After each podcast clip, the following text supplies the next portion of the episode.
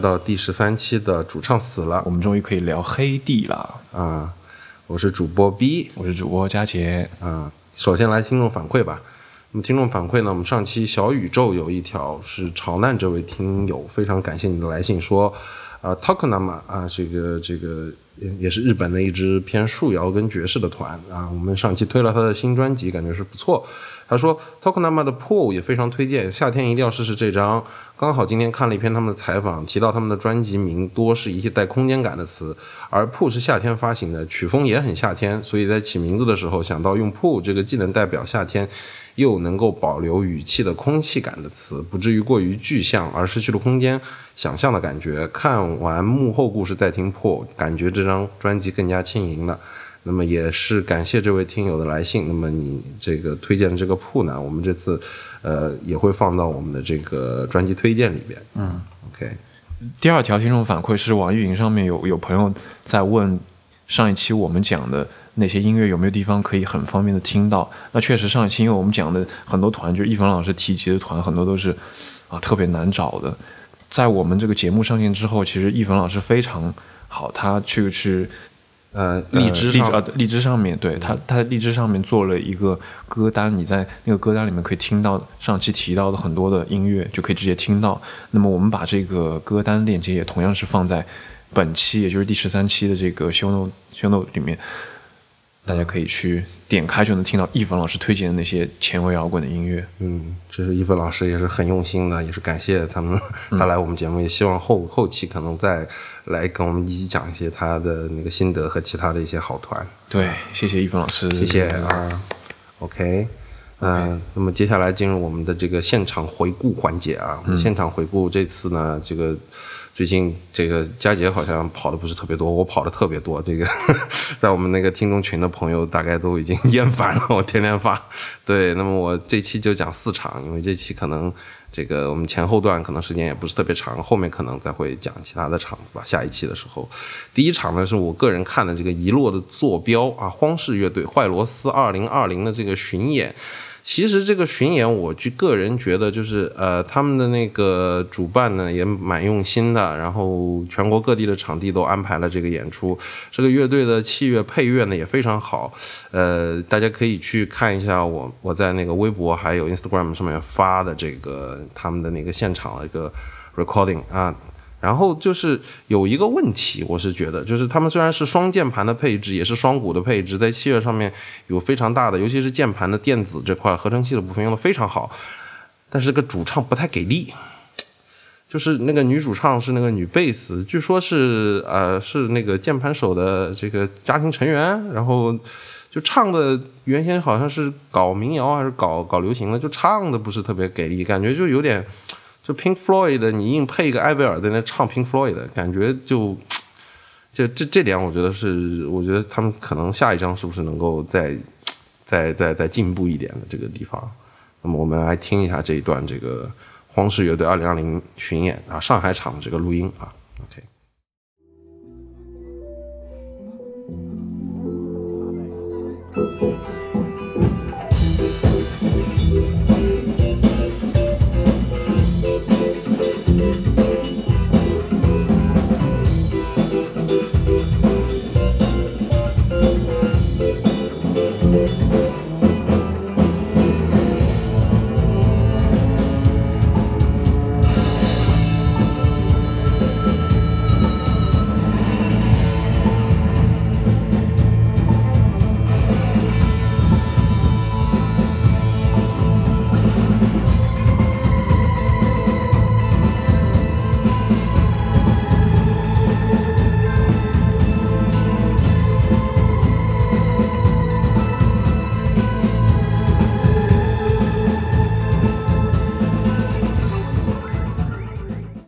第二场呢，是我跟佳杰看的啊，这个 也是就是南南方可以和北方的荒音记媲美的另外一个，也也算一个小的一个 live 的一个节吧，就三角迷幻记啊，这个可以说是南方的，也是每年一度的盛事啊。去年暂停了，我也不知道为什么，可能狗哥没这个精力去做这个事情。那么今年呢，哎，疫情的时候回归，我觉得是非常好啊。这个荒音记。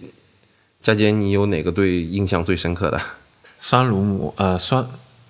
酸乳膜酸乳膜，对，啊酸乳膜。啊，他们那个即兴是把你给迷到了是吧？觉得他们上场的时候，这个阵势排开就有一种要马上就要开始即兴的一种状态在那里。但是他们台上最引人注目的，我相信很多人都同意这一点，就是坐在中间的那个萨克斯手萨克斯手，对对，啊他搬了一张木椅子，就是育婴堂新店的那个木椅子啊，他正好就那个木椅子的那种气质，就特别像坐在弄堂门口那种大爷，然后坐那种对，突然那个吹萨克斯，对 这个很有意思。他把那个这个大哥，然后他肚皮敞开那种感觉，嗯，然后坐在一个和他的呃体型不那么相称的一个小木椅子上面，就像坐在弄堂门口要开始说啊，我要开始那个随便吹两段了啊，然后然后那个演出就开始了。前半段的话，我还是特别喜欢的，我觉得是蛮有意思的。OK，呃，那虽然我其实更更喜欢另外一个乐队，就是也是武汉的啊。刚刚我们提到的这个酸乳魔这个乐队是武汉的，武汉的朋听众肯定知道这个鲁魔路啊，这个也是非常熟悉。那么另外一支武汉的队实验小学，哇，他们那个十人我是觉得做的非常好，就是。就是那种食人味道的迷幻摇滚呐、就是不要停，关键就是不要停。你上了这个吉他，上了这些这个效果器之后啊，一直往下带着走啊，就不要停，感觉非常好。就是你到听到后面，感觉有点很飞的感觉啊，这是对于听众角度来说。佳姐，你觉得实验小学怎么样呢？实验小学是一个我跟你可能争议很大的一个团，因为那天我看到一半就没有，我我就跑到后面去了。我记得那天还有一个你朋友是就那个长头发那个啊哥们儿，然后他是也是跑到后面去开始玩手机了。嗯，然后我跟他聊了一下，就是说，然后我们都觉得实验小学的一个有一个特点，就是他们的 baseline 会一直重复嘛，他们这个重复里面。他说重复，他就真的重复，他就是没变过的这样的一个从头到尾的，我我还不太能够接受是吧？接受这样的。对我我是觉得他们那个，尤其那个鼓是蛮给力的，就是就是那种十人要求那种力量感很足，对。但是这个的确他们变化还没有做到，就是哎这种千变万化的感觉还没有，就是从头到底一一路的军体拳打下来。我觉得最近上海的十人的乐队比较少，可能我看一支我觉得也不错，大概是这样。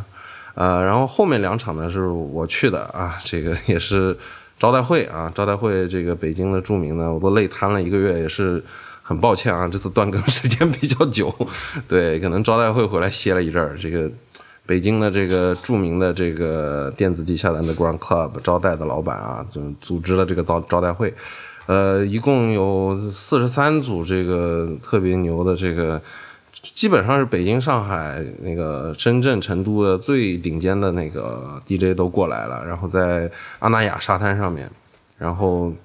这个现场的情况呢还是不错的。老实说，就是有两个舞台，一个沙滩，一个森林。但是我这个，嗯、在现场我看的最好的这个音乐人呢是吴卓林，是森林舞台的第二天，吴卓林啊，也是这个老牌的电子音乐人。做的非常好，融合了一些世界音乐，然后还有他的那些合成器，纯纯粹用机械啊做的东西，感觉融合在一起做的非常好。OK，我们大家听一段这个吴卓林。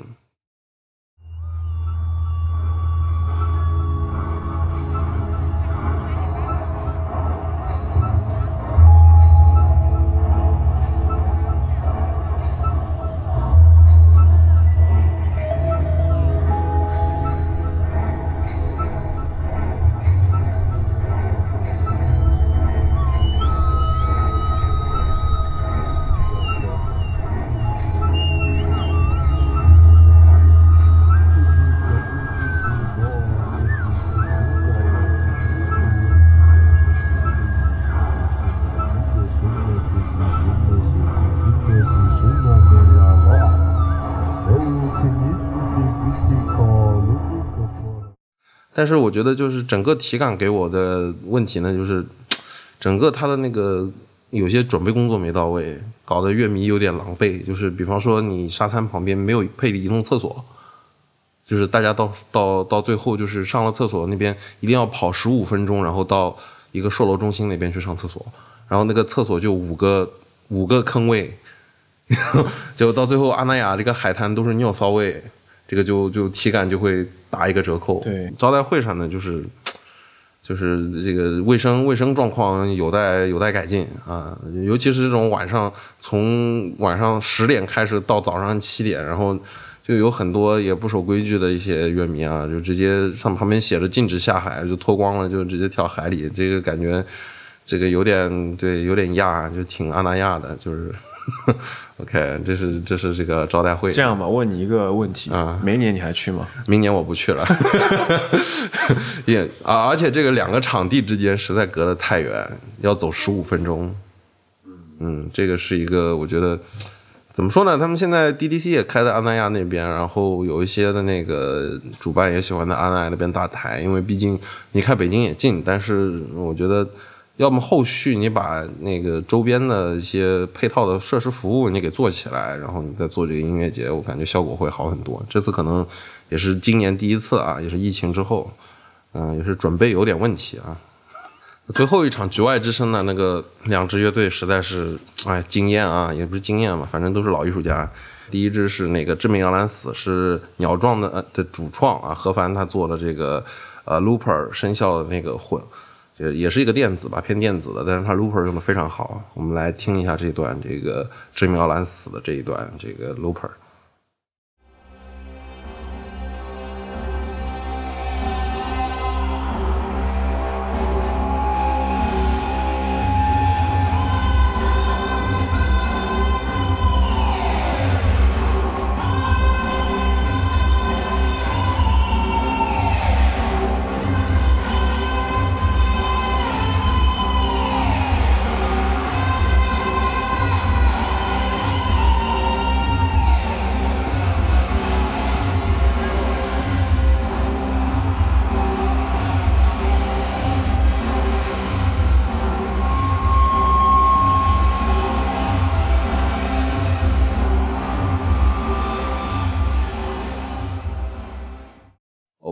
第二支乐队，我个人非常欣赏的呢是这个，呃，也是三个七零后的这个艺术家啊，就是北京的声音艺术家冯浩老师带队做的这个发梦朱莉啊，真的是这个才真的是后现代，非常的后现代。他们用了很多，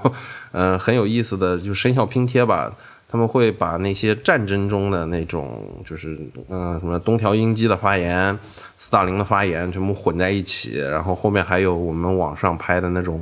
啊，抖音小视频什么混在一起，他是他那个团不仅仅是要看你的，就是听他，更重要的在现场看他的 VJ 做的非常好，VJ 也是他们的鼓手做的，非常的实验，这支团效果非常好，嗯，大家听一下。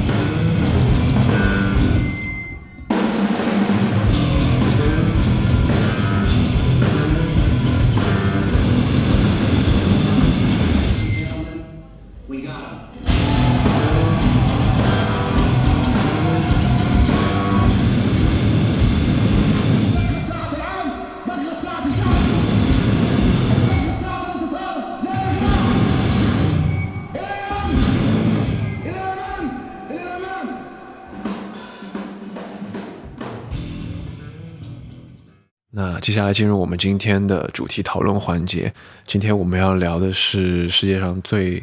好的后摇乐队 Godspeed You！感叹号 Black Emperor 黑帝。前面的这个评价呢，不是我我给的，呃，而是你可以在网上不管是乐迷的评价也好，或者是媒体的一些介绍也好，你都可以轻易的找到类似的评价。呃，那么最容易找到的就是，比如说他们两千年最热门的那张专辑《Lift Your Skinny Fist》，你就可以在中文的资料里面非常轻易的找到，当年有某个杂志称他们为二十世纪最后一支伟大的乐队等等。我想说他们伟大肯定是不夸张的，但是我们在这里没有必要去做这些所谓的比较，然后排个名次什么的。而且特别有意思的事情是，黑帝的不止一位成员在九十年代的时候就已经明确的说过，他们很讨厌 post rock 这种称呼，而且在当时的语境下，这个称呼也已经是按照他们的原话来说，这个这种音乐的归类方法，在当时有点像是已经有点像是一种调侃，一种贴在乐队身上的一个有点好笑的标签了，甚至是，而且呢，他们也自己非常明确的表示过，他们出生于 punk rock，而不是什么所谓的 post rock，甚至到了零一年的时候，他们在自己的 CD 上面印过一些宣言，那么他们说那些宣他们的宣言可以总结为一句话，也就是去他的后摇，我们是朋克摇滚。所以说他们不喜欢去做这种呃贴标签，做这种比较。那么这一点也是贯穿了他们乐队整个经营的一个理念。他们拒绝拍摄宣传照片，他们很少抛头露面，他们很少接受采访，他们呃甚至在演出的时候呃拒绝摆所谓的 rock poses。什么 rock poses？就是我们看到很多摇滚乐队在台上，那个吉他手就好像谈到一个很兴奋的，就开始哇那个甩甩手，或者是甩头，或者是很兴奋在台上跑来跑去，或者下跪，或者是在起一个唱歌之前有啊要叫一下等等这些东西，这些常见的这些老套的摇滚乐手在舞台上的表演，他们通通拒绝。所以说，你看他们的现场的话，你会看到他们就是一群人坐着。呃，当然，如果呃可能小提琴手和 double bass 有和 bass bass 有时候是要站着的，呃呃，那么鼓手有时候也会站着，但是他们的吉他手他们都是坐着，很安静的坐在那里，就好像是一场古典音乐会一样，没有那些摇滚的俗套的，呃，有时候是出于真心，有时候甚至不是出于真心的动作、表情，那些有可能是真的，也有可能是假的挥拳啊，那些东西都没有，所以他们是一支从整体印象来说，我们可能会认为内向。我们可能会，我们可能会认为是一支所谓叫全员社恐的乐队，当然也不是这样，我们后面会说到。所以说，这种对外的回避的，呃，然后不愿意过多抛头露面的这种态度，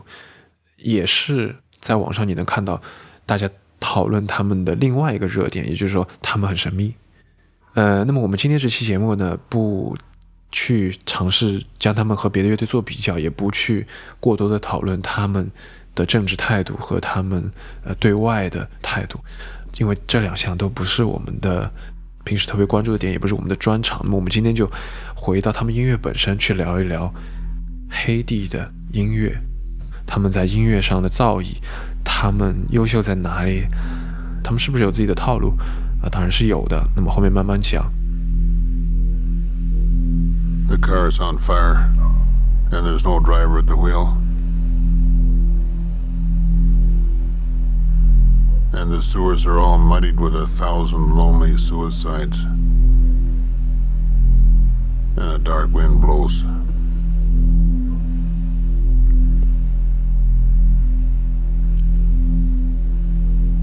The government is corrupt. And we're on so many drugs with the radio on and the curtains drawn.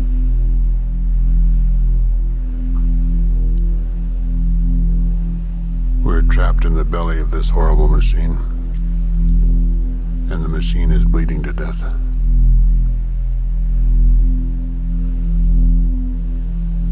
The sun has fallen down. And the billboards are all leering. And the flags are all dead at the top of their poles. It went like this. 那我们今天不妨从一个小八卦开始聊起，也就是黑帝的第一张专辑。我说的，我们说的并不是 F sharp A sharp 九七年的这张专辑，我们说的是更早的，是神秘的，是一个具有传奇色彩的专辑，是一个一个未解之谜，也就是在一九九四年发行的《All Lights Fucked on the Hairy Amp》这张专辑，到现在为止。我们在网上都没有能够找到一个真正的版本，可能会是一个我们有生之年都听不到的版本。怎么回事呢？就是说，这个很巧，因为就在我们录制这期节目的最近几天呢，就是钟青老师他在他的不在场这期节这个节目，然后最近出了一期关于 Bonnie Bell 的呃这个节目，然后呢，那么 Bonnie Bell 的第一张专辑。Bonnie Bell 的第一张专辑诞生的过程和黑帝第一张专辑诞生的过程有非常多的相似之处，都是两个人在一个绝望的情况下去做出来的。什么绝望情况呢？就是这两个人因为种种原因，决定自己的人生不能再被音乐所牵连也好，或者是说呃要去做点别的事情，因为在音乐上面取得不了成功，取得不了进展。所以他们决定告别音乐，但是呢，在他们告别音乐之前，他们决定做一件就纪念性的事情，也就是自己 DIY 一张呃专辑，然后自己发行留作纪念嘛。按照 Monica 自己的话来说，就是我我当时决定去做做这件事情，做一个做这个没有人没有任何人会在乎的这这样的一个仪式，我是做给自己。OK，但是 Bonnie Bell 和黑帝之间的区别是什么呢？可能 Bonnie Bell 当时的手砖，他弄出来之后是一鸣惊人的，是帮助他取得成功。但是黑帝的手砖，一直到今天二十六年过去，我们都没有能够听到。当然，你现在在网易云上听到那个是假的版本，而且最近这就不是最近了，就是一直以来在网上都会有那种玩笑式的所谓流出，呃和发布，但是都是假的嘛。就最近一次，甚至在 Discogs 上面有一个人用。两百万的价格去卖这个专辑，当然我们也不知道真假，然后，呃，就会有人说我们黑地乐迷大家可以众筹去买这个专辑啊什么，当然，当然这个事情不会发生，可能这这会成为一个永远的谜，就是黑帝的第一张专辑到底是听起来怎么样的这件事情，永远都不会有人知道，除了获得过那三十三分之一磁带的人，这三三个磁带就像七龙珠一样散落在全世界不知道哪个角落，甚至。大家可以想象，可能里面已经有好几份已经因为年代久远都坏掉了，然后可能有些人得到了也不会听，有些人就扔了，所以说可能三十三份里面只剩下十份都有可能，然后这是一个永恒的谜。那么 Bonnie Bell 能够继续做音乐，可能是因为他的首专获得了成功，但是黑帝的作品根本就没人听过，为什么他因为这张专辑还能继续做音乐下去呢？这个故事大概是这样的，就是当时在九四年这张专辑出完之后呢，呃，这个三十三份磁带当中有一份落到了他的一个乐队朋友的呃手上，然后呢，这个朋友我们现在不知道是哪个乐队，那么他觉得这个里面东西还蛮有意思，所以说他就邀请当时的黑帝，婴儿时期的黑帝去为他们的演出做暖场嘉宾。当时的黑帝是一个三重奏的，有 Monica。吉他手 Monik，还有 Model，呃，Model 是这个贝斯手，那么还有就是 Moya，Mike Moya，呃，Mike Moya 相信很多人都听说过，因为他出现在九八年的 EP 里面，作为第一首歌的这个标题出现。那么当时在九四年，就是这个三重奏的乐队为为他们的朋友做暖场之后呢，短时间内，这三个人的乐队就变成了八个人。其实这个是一个很难想象的事情，就是是什么样的魔力，是什么样的契机，让 Monique 的想法从说我这辈子就不玩音乐了，到我组了一个八人的乐队。就我们现在只能想象说，这个磁带里面真的有一些，真的有一些魔力，吸引到了他的朋友乐队，吸引到了观众，吸引到了观众当中的其他乐手加入，也因为这一系列的事情发生。才让黑帝以后的作品成为可能，但是当时的这个魔力到底是什么东西，我们现在只能靠猜。那要我猜测，嗯，我们有一些线索啊，就是 Monica 自己说过，他他当时在专辑里面是有唱歌的。我觉得可能是这样，就是大家网上的人对他期待越来越多，然后大家所有的后摇乐迷都想听这张专辑。这么说有点夸张，可能就是很多吧，很多后摇乐迷都想听这张专辑。这个压力是会越来越大的，这种压力越来越大，越来越大。可能一开始 Monica 自己想发的，但是后来觉得啊。好吧，那时候只有九四年，我们就三个人，我我还是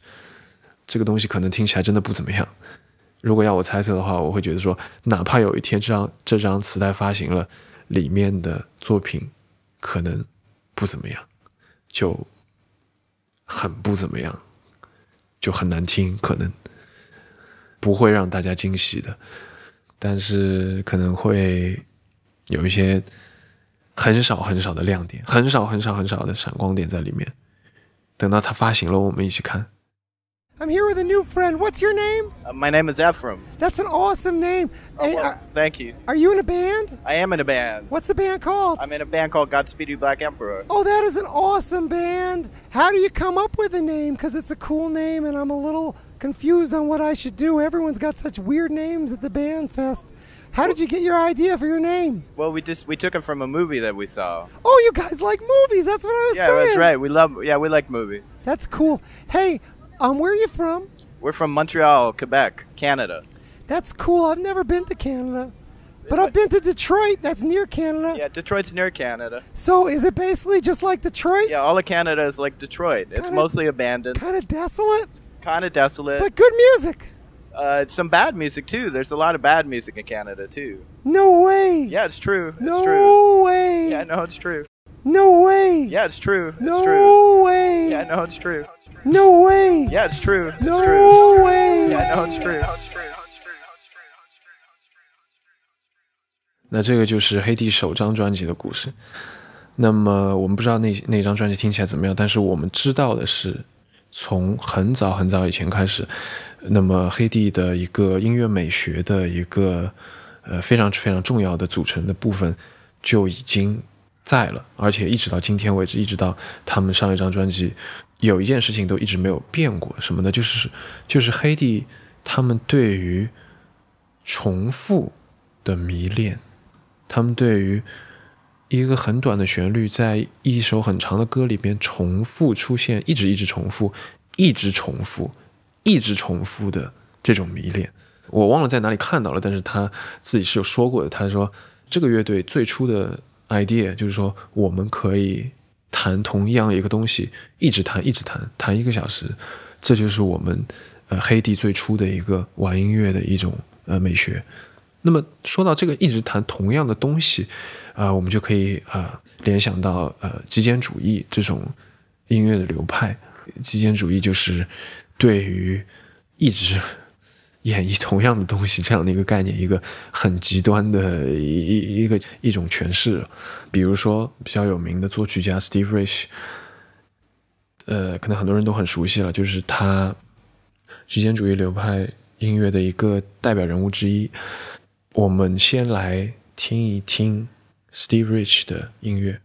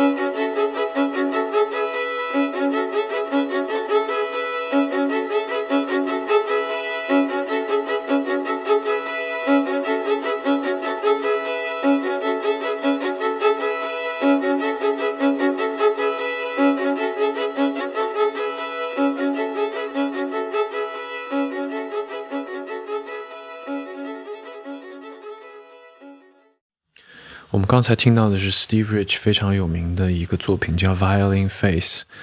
呃，这这这个曲子它的呃原理非常简单，它可以呃用一句话就能够呃完整的描述出这个这这个曲子在干嘛，也就是它让两把小提琴拉完全一样的东西，但是其中一把比另外一把稍微慢一点。所以这里的重点就在于它的素材是一成不变的，但是它通过一个很小的呃改变，通过一个很小的设置。让整首歌从听众的角度来听的话，前后是一直在变化，一直在变化。也就是说，他用最少的素材达到了最多的变化，甚至这种变化是无穷无尽的，是可以永远的继续下去。甚至这种变化可以做到有无限种可能性，可以一直演绎下去都不不会重复自己的这么一个理念。有点像，如果你把两片那种特别呃粗制的格子格子衫叠在一起，然后你去移动，交错的去移动的话，那么你你会看到它的花纹一直在变化。虽然可能这两片布料是完全一样的图案，甚至是很简单的，但是他们在运动的过程中，他们会一直发生变化。是这样的一个一种想法和，一种理念，是 Steve Rich 经常去玩的一种。呃，一一个东一个东西，那么回到黑帝这边，黑帝有受到他的影响吗？答案是肯定的，因为呃，实际上我这这个是故意反过来说啊，因为黑帝的两千年的这张《Lift Your Skinny Fists Like Anthems to Heaven》的第二首歌《Static》，这首歌有另外一个版本，是他们自己取的，就叫 Steve Rich，直接用了这个作曲家的。呃，名字作为这首歌的名字，那么基本上就是贯彻了这套作曲的手法。呃，我这里其实有一点小小的，就是我我第一次看到这个名字，第一反应是说，他们为什么要取这个名字呢？就一方面肯定也是因为说，呃，很有可能他们乐队里面有很多人都喜欢这个作曲家，对吧？但另外一方面就是说，他们人很多。那么在做决定的时候，有时候大家会起争执。那么有一个去化解争执的方法，就是说我要搬，我要搬一个比我们更大的人出来，我们要搬一个比我们的音乐更厉害的音乐出来，来来镇住。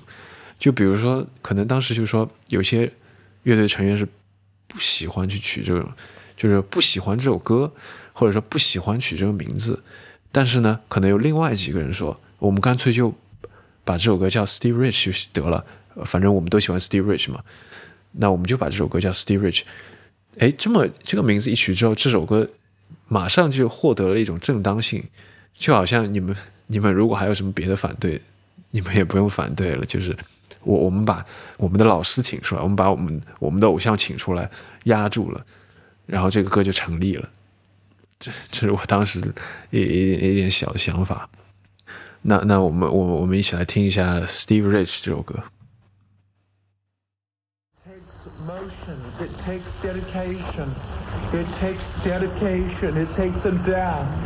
And only God can allow it. And you couldn't do it if you're not the seed of God. And so the path to the great corridors, these are corridors unto his perfection, that is, which the prophet, the Urim and Thummim, has penetrated that through this great sea of blackness that I penetrated through these corridors and I went through that last segment where I went through these dark serpentines. I passed through that corridor where they sat, where they are. When you penetrate to the Most High God, you will believe you're mad. You will believe you've gone insane. But I tell you, if you follow the secret window, and you'll die to the ego nature. You will penetrate this darkness. Oh yes, there's many a man or woman that's been put in the sane asylum when this has happened to them. And they're sitting there today. People think they're insane, but they saw something that's real. And they see it when they're on drugs. The only thing is they see it not through the light of God. And the way I showed you, I showed you to see it through the light of God and the understanding of God. Because when you see the face of God, you will die, and there will be nothing left in you except the God man, the God woman, the heavenly man, the heavenly woman, the heavenly child. On your lips day and night.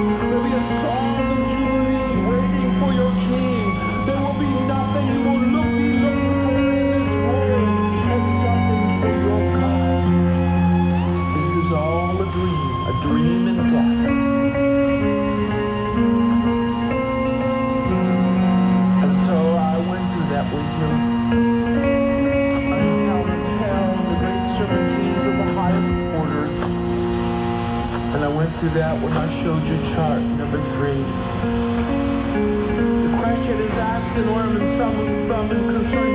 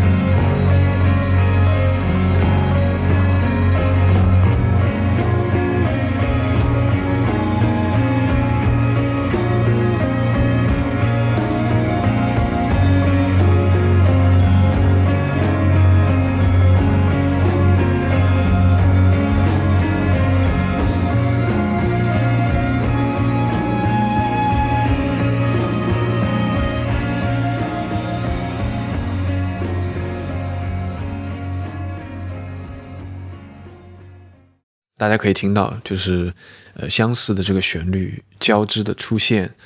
呃纠缠在一起行进，这样的呃这种处理的方法，在黑帝的早期的作品里面特别常见，呃比如说刚刚提到的 EP，呃 Slow Riot for New Zero Canada 当中的 Moya，那么基本上也是呃这这样类似的感觉。它就好像是一条呃一直在向前呃流淌的一条小河，你可能在听的过程当中，只是伸出了你的一只脚踏到了河里。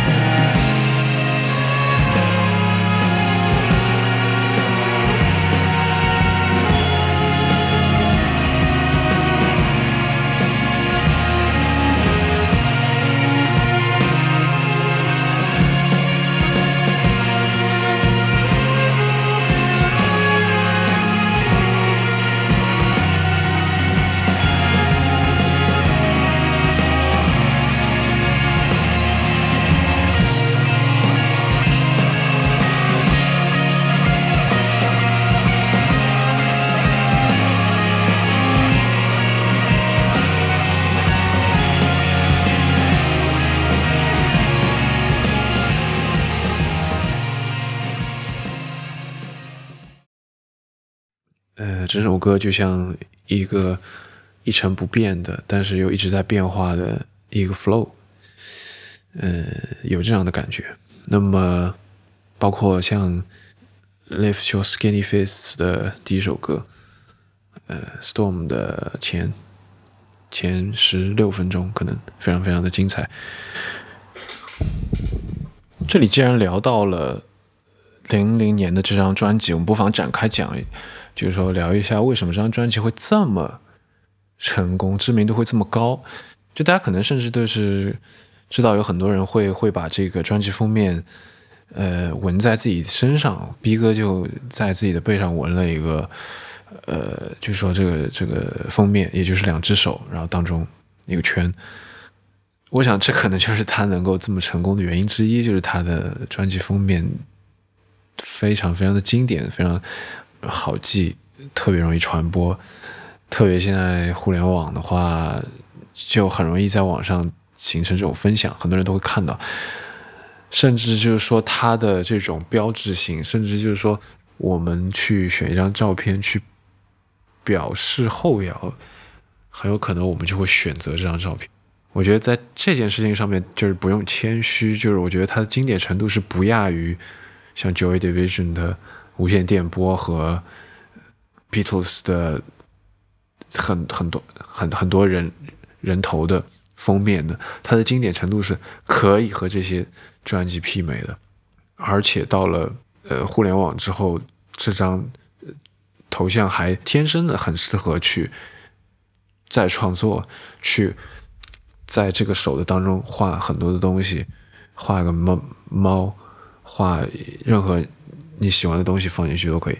它就有点像是机器猫的那个鼠标垫一样。这个鼠标垫当中是个空的，但是右下角有一有一个机器猫的手。这样的话，你不管要拍什么照片，你都可以把你的东西放进去，然后然后你就可以得到一张照片。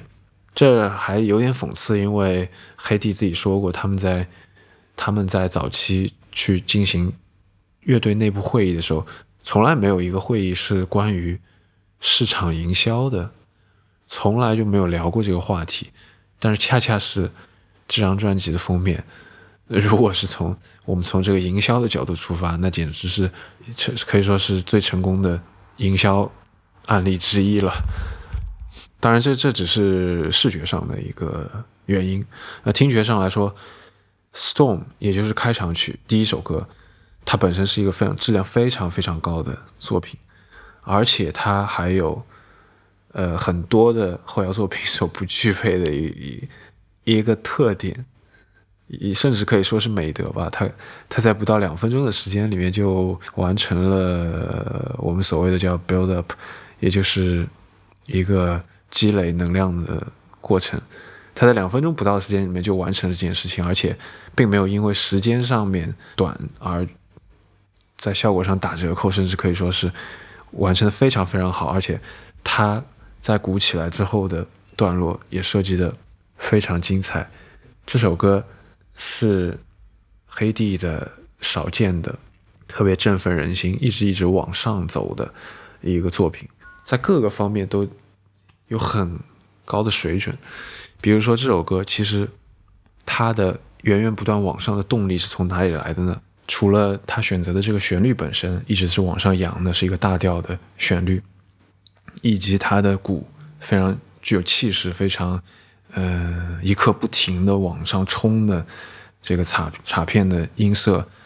这种呃稳定的情境的军鼓，除了这些东西之外，还有一个很重要的设计，呃非常非常的巧妙，就是说这首歌实际上它是一个。九小节循环的这么一个结构，这个呃是什么意思呢？就是说，大多数的歌呢，每隔八个小节，或者说每隔十六个小节，这样的一个偶数的呃小节数之后，它会重新触发一次，呃，它的和声进行也好，或者它的旋律也好，或者它的鼓点的设计也好，也就是说，它每隔八个小节会重复一次嘛。呃，但是《Storm》这首歌，它的选择是九小节循环。这个设计我也是，就是说有有，反正特地去数了之后发现，呃有一次不经意发现的，也就是它这个设计非常的巧妙，没有很突兀的感觉，嗯、不会让你在听的时候啊、一听就觉得，哎呦这里怎么多出来一个小节？没有，就好像它是一个特别自然。然后呢，它就多出来第九个小节，它做了什么呢？非常聪明，他把第八个小节的那个吉他高音的那个哒哒哒的那几个音又重复了一遍，但是是用一种更大的力度，在动态上面是往上走的，就好像他第八个小节是哒哒哒，然后他第九个小节是哒哒哒，就好像他第九个小节把吉他弦再多弯了一下，那么呃重复第八小节的音，但是这个第第九个小节的这个音会往上走一点，就好像有一个东西要往外顶，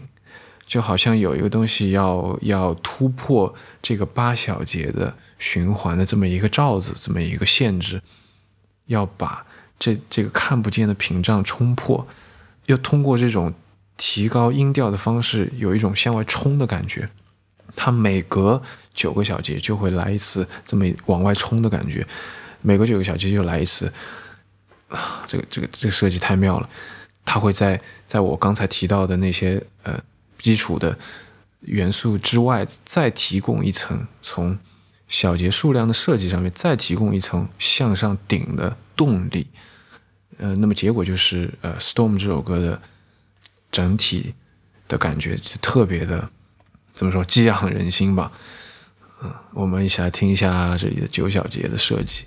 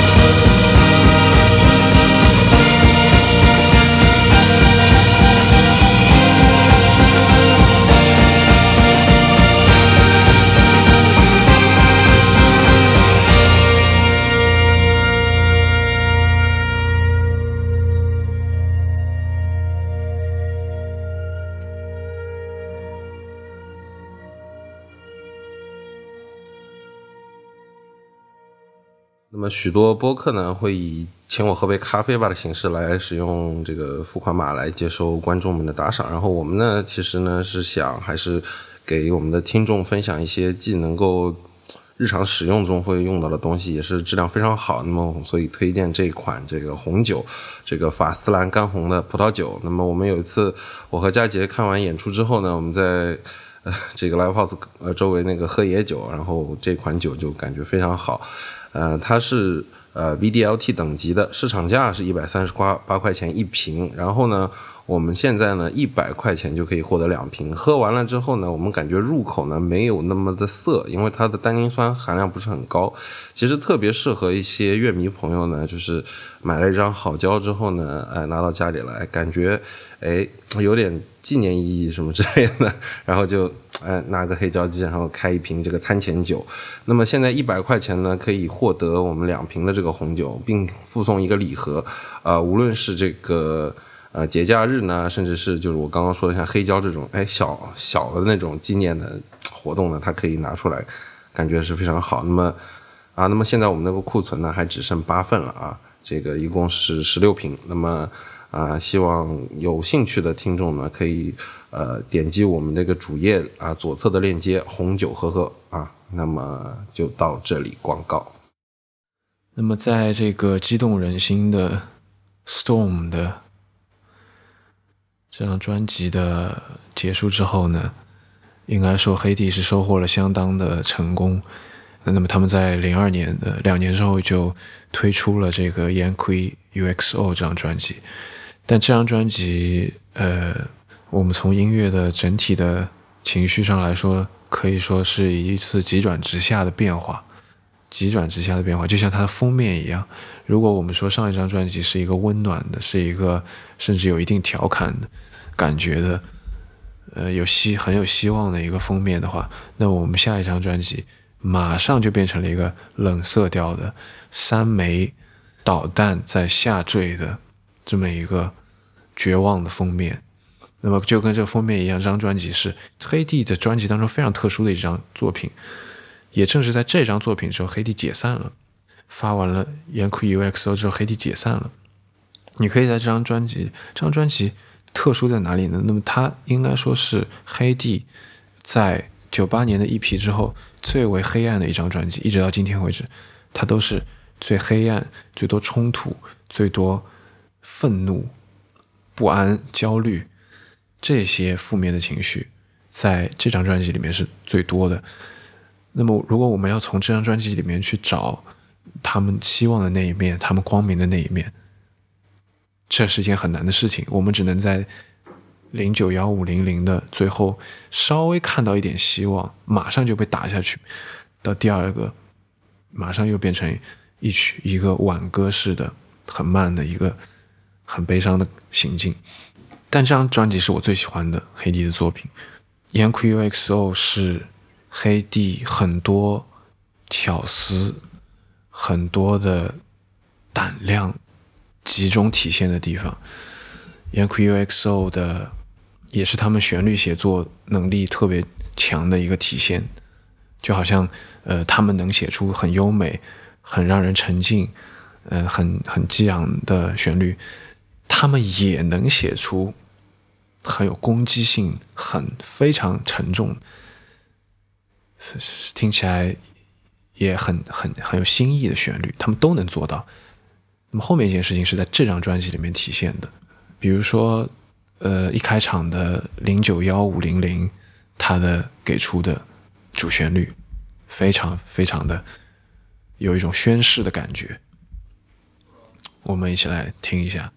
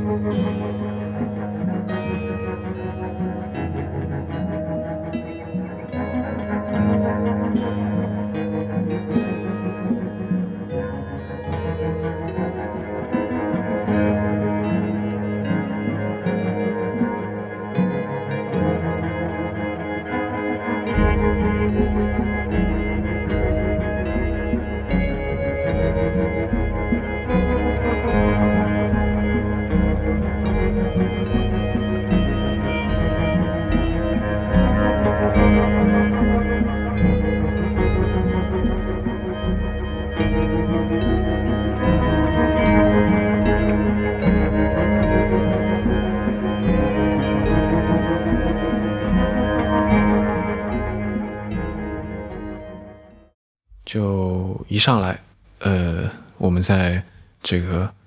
迷雾当中就能听到一把吉他弹出了一个，我可能还记得第一次听到这个旋律时候的感觉，它是它是一个很奇怪的，但是它是一个一听一次就能记住的旋律，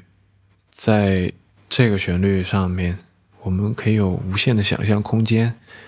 去展开。那么这个就是零九幺五零零的开场。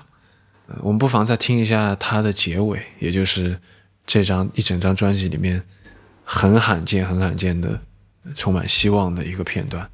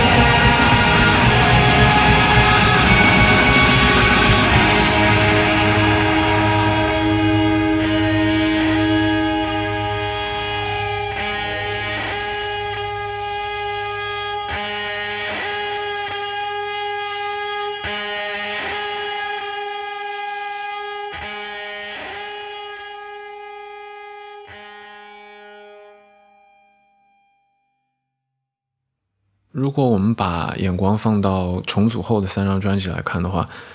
零九幺五零零结尾的这段转向光明、转向希望的这个片段，我们可以看作是他们重组之后三张专辑的一个提前的试手，我们可以看作是一个他们重组后风格的一次提前的预告，因为在之后这这种片段的比重就会越来越多，而且形成了他们固定的呃一个写作的习惯。那么这个我们待会儿讲到重组之后的事故事，我们再聊。那么这张专辑里面还有很多值得分享的片段，比如说呃第三首啊、也是很多人喜欢的，相信是很多人心目当中黑最喜欢的黑 T 的作品之一的，叫做一个文字游戏的标题 “Rockets Fall on Rocket Force”，导弹在导弹坠落中坠落，大概这么翻译。这首歌呢被 Manuk 称为是那么黑帝最适合跳舞的一首歌。Pitchfork 的一个类似于综艺的一个环节当中，他回他是这样回答的，然后画面一切，那个就看到有很多这个大人小孩、男女老少跟着这个 Rockets Fall on Rocket Force 的背景音乐真的在那跳舞，跳了还蛮久的。我这这首歌很刺激了，就它是一个不断下坠的和弦的进行。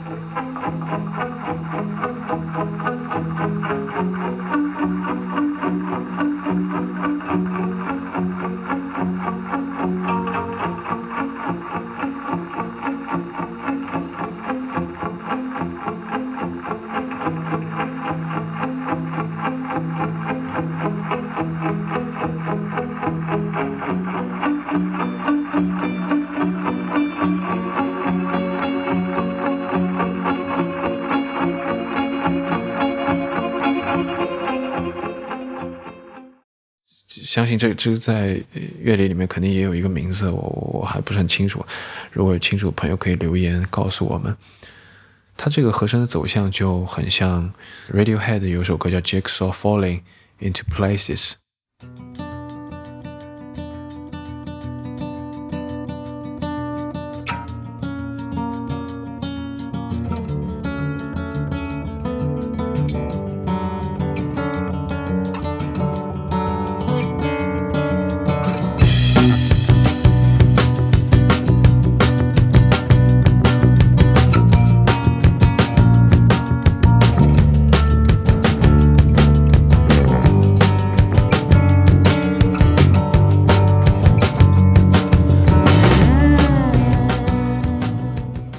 相信可能很多人也听过，大家可以发现，这两首歌的共同点不仅是他们和声走向很有类似的手法，他们的歌名里面也有同样的一个单词叫 fall 嘛，就是往下掉、下坠。所以说，哎这个和声走向，它很好的去模仿了一个下坠的感觉。但是这首歌的亮点并不在这里，这首歌的亮点有两个地方。那么第一个亮点呢，是这首歌在前半部分声音堆叠到最紧张的时候，这个时候这个整个声音的配器里面、乐器里面突然出现了一个 clean 的，就是特别干净的一个电吉他的扫弦的声音。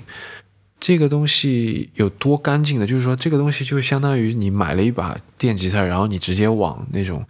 不带失真效果的音箱上面一插，然后直接开始用小音量开始弹的，就是干净到这种程度。它在一个很脏、很黑暗、很甚至有点晦涩的声音的场景，当这个场景发生到最紧张、张力最大的时候，所有的乐音色越来越脏，力气越来越大的时候，突然声音的画面里面出现了一把这么干净的电吉他。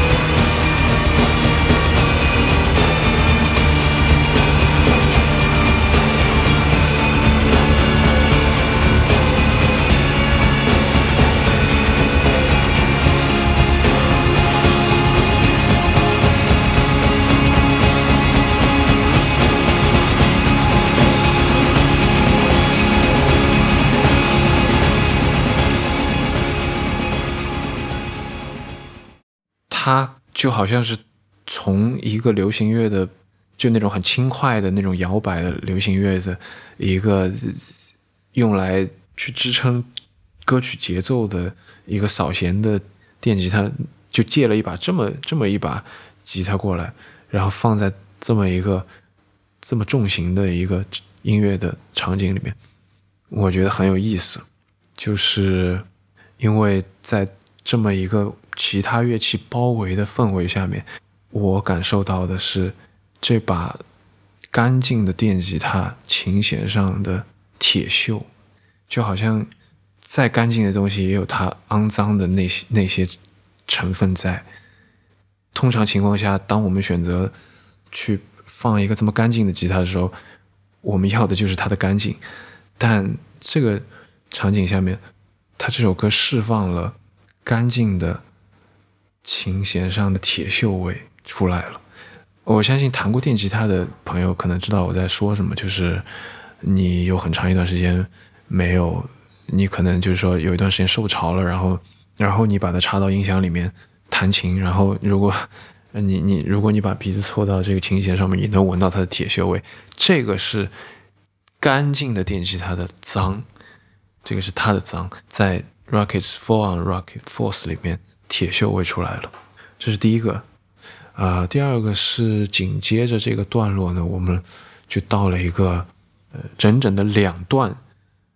非常非常固执的重复。